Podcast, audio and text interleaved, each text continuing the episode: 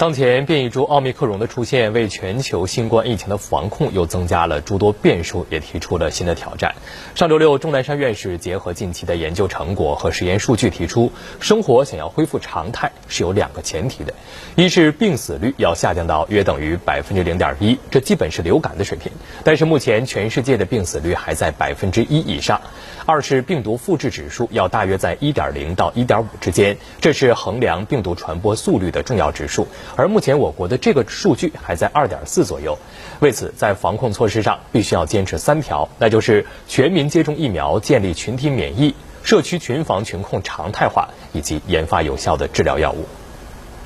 针对新的变异病毒，钟南山院士表示，奥密克戎传播速度快，传染性强，但就目前在南非等国发生的情况来看，多数病人症状较轻，我国对奥密克戎并不害怕。传染性是更呃肯定是更强的。我我们觉得我们采用动态清零的方式啊，我们对这个奥密克戎我们并不害怕。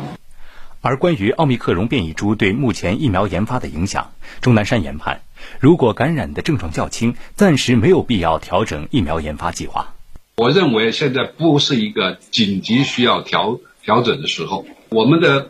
呃病毒灭活疫苗啊，应该说它 cover 它覆盖的抗原是比较广。我相信呢，它不会对这个 omicron 呃完全无效。